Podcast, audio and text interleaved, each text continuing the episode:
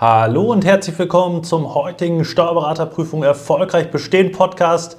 Heute mit einem Podcast und zwar dem Gary Vorbrag. Schön, dass du da bist, Gary. Ja, herzlich willkommen. Ich bin ja ab und zu öfter hier zu Gast und jetzt wollen wir auch mal ein bisschen intensiver über die Steuerberatervorbereitung sprechen.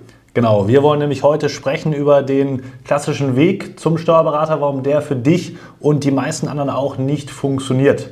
Was sind da deine Top-Gründe, Gary? Ja, also angefangen äh, ist es damit, dass wir natürlich aus ganz verschiedenen Bereichen überhaupt zur Steuerberaterprüfung zugelassen werden. Da gibt es ja viele verschiedene Vorbildungen, sag ich mal, die dahin äh, führen. Sag ich mal, du kannst als Jurist die Steuerberaterprüfung schreiben, als Steuerfachangestellter oder als Diplom-Finanzwirt. Dementsprechend hast du ja äh, ein breites Spektrum, äh, was du vorher in der Praxis mal gemacht hast, in deiner Vorbildung auch schon mal gesehen hast. Und dementsprechend ist es da natürlich ganz entscheidend, dass man ganz viele verschiedene äh, inhaltliche Punkte schon behandelt hat oder halt auch eben nicht. Ich nehme da immer gerne so eine Bergmetapher, wenn du dir die Alpen vorstellen würdest, schöne, ganz viele äh, Gipfel, eine schöne Berglandschaft. Und so musst du dir vorstellen, ist der Wissensstand bei dir, bevor du in die Steuerberaterprüfung gehst. Manche Themen hast du vielleicht schon mal gesehen über die äh, Praxis oder vielleicht auch mal Fortbildung, was du vielleicht auch an, an deiner Laufbahn schon mal gemacht hast. Und es gibt halt manche Bereiche, da bist du halt komplett blank oder halt äh, nicht so gut bewandert drin. Und das ist halt bei jedem äh, ganz unterschiedlich. Selbst wenn du als Steuerfachwirt ähm, zwei Leute da sitzen hast, haben die nicht dasselbe Niveau. Das ist wie im Matheunterricht genau dasselbe gewesen. Da ist auch nicht jeder auf dem gleichen Niveau und kommt auch nicht gleich mit. Dementsprechend kann es gar nicht funktionieren, dass jeder mit den gleichen Themen startet und immer die gleichen Themen zusammen behandelt. Das macht äh, didaktisch einfach gar keinen Sinn. Genau. Wenn man jetzt das aber so betrachtet, die meisten Kurse verlaufen ja so, dass einfach, zumindest wird das gesagt, von A bis Z alles vermittelt wird. Wie passt das mit dem Vorgesagten zusammen? Genau, da ist halt der große äh, Fehler, sag ich mal, was, was halt den meisten Leuten passiert, dass sie sich komplett darauf verlassen, was ähm, denen sozusagen beigebracht wird, auch in der richtigen Reihenfolge. Und dementsprechend das geht halt nicht auf. Also das ist, glaube ich, relativ offensichtlich, wenn man sich einmal darüber Gedanken macht und wirklich überlegt, ähm, auch Leute im Zweit- oder Drittversuch sitzen da mit Leuten zusammen, die im Erstversuch sind. Und äh, alle machen dasselbe und müssen sich vielleicht sechs Stunden äh, was anhören zu einem gewissen Thema, obwohl man das vielleicht sogar schon hatte oder sehr sicher da drin ist. Und dann hat man sechs Stunden äh, ja nicht komplett verschenkt, aber man hätte sie effizienter besser einsetzen können, wo man einfach sieht, am Ende äh, bereust du diese ganzen Dinge extrem, weil am Anfang tut das noch gar nicht so weh, wenn du da sitzt und vielleicht bei sechs Stunden sagst, ah, ich habe ja trotzdem was getan, aber am Ende, wenn die Themen doch nicht alle so sitzen, wenn dir hinten raus auch fehlt, dass du kannst ja gar nicht alle Themen bearbeitet haben, kannst ja gar nicht alles schaffen und dann erinnerst du dich an diese Sachen zurück und denkst, ah Mist, warum habe ich am Anfang denn die Themen mir jetzt überhaupt angeschaut? Ähm, das ist wirklich ganz, ganz äh, entscheidend, dass man da wirklich vom Start weg ähm, einfach korrekt vorgeht, weil man muss kontinuierlich an den richtigen Dingen arbeiten, weil wenn du kontinuierlich was tust, dann heißt das trotzdem nicht, dass du erfolgreich wirst, weil wenn du an den falschen Dingen arbeitest, reicht es am Ende leider doch nicht aus.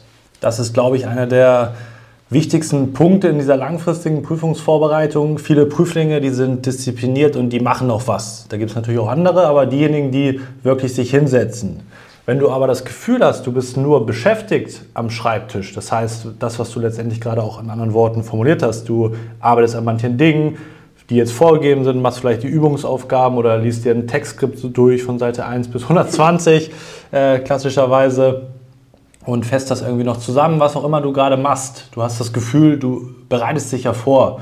Und dadurch, dass es dir nicht so richtig gesagt wird, was du eigentlich machen sollst, kommst du eben genau in diese Bredouille rein. Du bist permanent beschäftigt, aber nicht produktiv. Produktiv bedeutet letztendlich für dich, dass du für deine Prüfungsvorbereitung die richtigen Fortschritte in der entsprechenden Zeit machst. Das bedeutet, dass du, wenn du jetzt einen Tag lernst, nicht sagen kannst, ja, ich habe einen Tag gelernt, sondern es kommt ja darauf an, was du produziert hast. Und das ist eben Produktivität, Effektivität, wo du dich darauf konzentrieren musst und nicht auf dein gutes oder schlechtes Gewissen, dass du was gemacht hast, sondern es ist viel wichtiger, auf die richtige Art und Weise an den richtigen Dingen zu arbeiten, oder? Genau, also das ist, glaube ich, der Schlüssel zum Erfolg, hast du schon äh, sehr treffend zusammengefasst. Die wenigsten scheitern daran, dass sie äh, wirklich viel tun. Also jeder verzichtet viel, jeder gibt Gas und gibt da sein Bestes, um seinen Traum zu erreichen. Aber im Endeffekt kommt es halt darauf an, dass man die Zeit auch wirklich gut nutzt. Und das ist halt ein Mammutprojekt, das ist eine Riesenaufgabe. das ist nun mal, ich sage das immer, akademischer Leistungssport, ist immer so mein, äh, meine Wortwahl dafür. Und da muss man halt einfach auch gezielt richtig arbeiten. Also bei uns zum Beispiel legen wir halt unglaublich Wert darauf, dass man jetzt zum Beispiel nicht, äh, wenn man sich die Einheiten überlegen würde am Tag oder in der Woche gesehen, sondern sagt hier sechsmal Bilanz und äh, dabei bräuchtest du eigentlich nur dreimal Bilanz und dafür ähm, vielleicht achtmal irgendwas in AO, weil du da einfach viel größere Lücken hast. Ähm, das muss halt immer individuell angepasst werden. Das ist auch das Schöne, was es bei uns gibt, dass wir da wirklich mit unseren Kunden in Austausch gehen können, dass wir wirklich schauen können, was passt zu demjenigen, wie kommt der voran. Und es ist ja auch nicht starr, dass du das am Anfang einmal ausstellst und sagst, juhu, hier, das wird bis zur Prüfung genauso laufen, sondern es sind halt eben diese äh, Hürden, diese Meilensteine auf dem Weg, die da äh, kommen. Man muss halt schauen, wie geht man damit um, wie komme ich damit zurecht. Man muss das immer auch situativ anpassen, ne? weil spätestens wenn die Klausuren kommen, dann wird es auch nochmal äh, sich einiges wieder auf den Kopf gestellt werden in der ganzen Vorbereitung. Definitiv, das ist auch ein ganz essentieller Faktor, nämlich eine Prüfungsvorbereitung ist nicht statisch. Das heißt, die wird nicht geplant am Anfang und das ist quasi der Plan, der bis Oktober deines Prüfungsjahres so durchgezogen wird. Da kommt nichts dazwischen, etc gerade als Prüfling kannst du es gar nicht ähm, planen, was da sozusagen für Herausforderungen kommen, welche Zeiten du für was benötigst und wie viel Zeit du auch für gewisse Inhalte benötigst. Und das zu erkennen, gar nicht sozusagen sich zu viel Mühe zu machen, alles von A bis Z zu Beginn zu planen, schon gar nicht selber als Prüfling, sondern eben dynamisch zu schauen, welche Umstände kommen dazu, was ist in der jeweiligen Phase jetzt das Beste für mich, weil jeder hat mal eine Schwächeperiode, eine Krankheit kommt dazwischen, vielleicht auch mal eine hoffentlich kürzere Phase, wo man im Motivationsloch drin steckt und dann dynamisch anzupassen. Okay, natürlich die Sachen zu vermeiden, aber dann die entsprechende Anpassung vorzunehmen, was ist jetzt für dich das Beste und nicht, das habe ich am Anfang so geplant und deswegen mache ich jetzt auch das Kurzkonzept oder die Klausuren so, weil ich am Anfang mal dachte, das wäre ein guter Plan. Und du dann vielleicht selber schon merkst zwischendurch, hm, war jetzt wohl doch nicht der beste Plan, ich habe die Sachen ja gebucht und deswegen ziehe ich das jetzt so durch.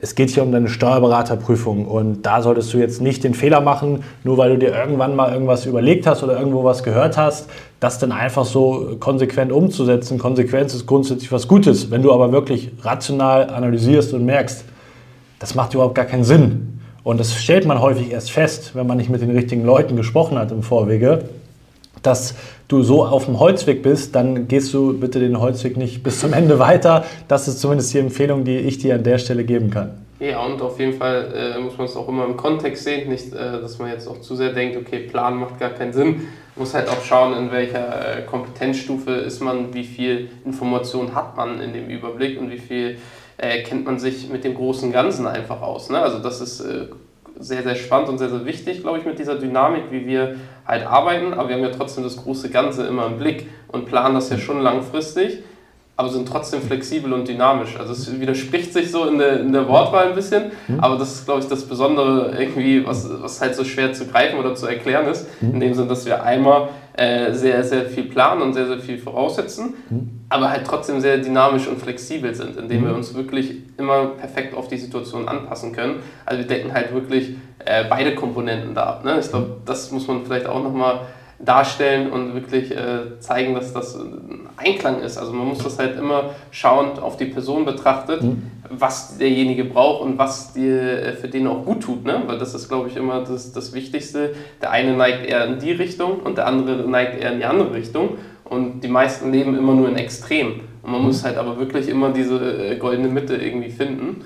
Und äh, ich glaube, das ist das Wichtigste, worauf man noch äh, achten muss. Genau, du hast es eigentlich schon angesprochen, so wie wir eben auch arbeiten. Der Kunde kommt an seinem Startpunkt zu uns, das ist klar. Analysieren wir, wissen, okay, hier legen wir los. Das ist jetzt das grundsätzliche Konzept, die Strategie, weil wir wollen ja zu einem gewissen Zielpunkt.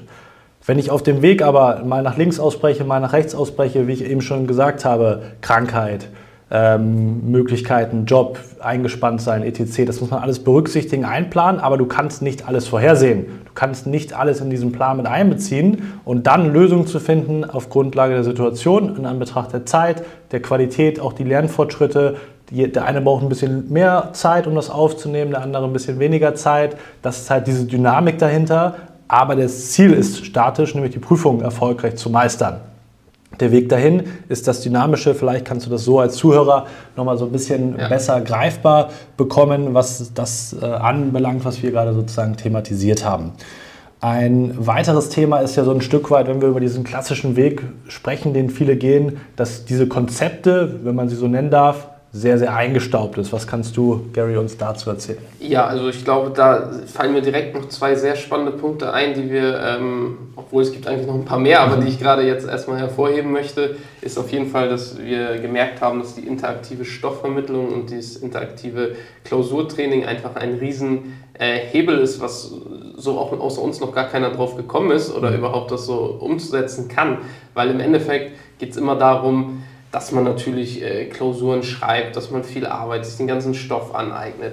Die Frage ist aber bei der ganzen Fülle an Stoff und dieser Schwierigkeit an den ganzen Themen, warum kriegen die Leute es trotzdem dann nicht zu Papier? Also wir haben uns ja ganz, ganz viele Fragen mal gestellt, als wir angefangen haben, warum fallen überhaupt so viele Leute durch und warum fallen so äh, Leute wie du nicht durch als Diplom-Finanzwirte, warum bestehen die eigentlich so sicher und auch so gut? Und das alles so zu kombinieren, sind wir halt auf die Punkte gekommen, dass die Leute ähm, auch sehr sich schwer tun, das Wissen aufs äh, Papier zu bringen. Und das hat halt viel damit zu tun, dass du glaubst, gewisse Themen zu verstehen, aber dann ja in der Anwendung trotzdem die Probleme hast. Dementsprechend reicht es nicht aus, einfach nur einem Dozenten zuzuhören, wie er einen Fall löst, irgendeine Klausurbesprechung, eine Stoffvermittlung, einfach nur einem Dozenten zuzuhören, wie er Sachen löst. Das kann sich noch so cool und so schön anhören und du kannst sagen, ja, bin ich voll mitgekommen. Wenn du es nicht gleichzeitig in die Anwendung bekommst, hast du es nicht verinnerlicht und kannst es nicht wirklich anwenden.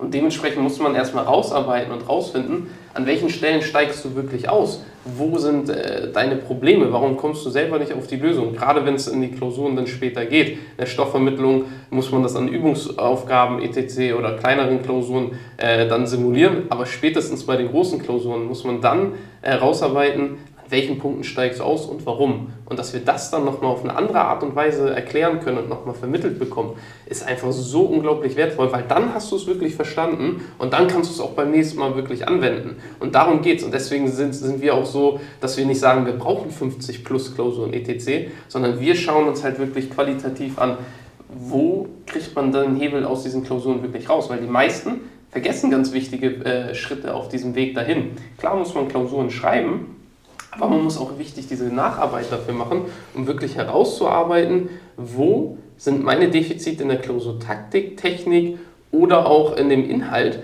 Und das deckst du darüber auf, das erarbeitest du dir, weil jeder eignet sich eine eigene taktische oder technisches äh, Niveau an. Selbst in der Schulzeit, wie du deine äh, Klausuren da gelöst hast, dann im Studium, in den, äh, im, in verschiedensten Prüfungen, die du abgelegt hast, hast du deinen eigenen Stil dir entwickelt. Und deswegen kannst du nicht in zwei Tagen die Klausurtechnik lernen, mhm. sondern musst halt einfach schauen, wie schreibe ich und wie verändert sich das, was brauche ich, um auf diese Lösung zu kommen. Und das funktioniert über eine wirklich intensive, ausführliche Nacharbeit.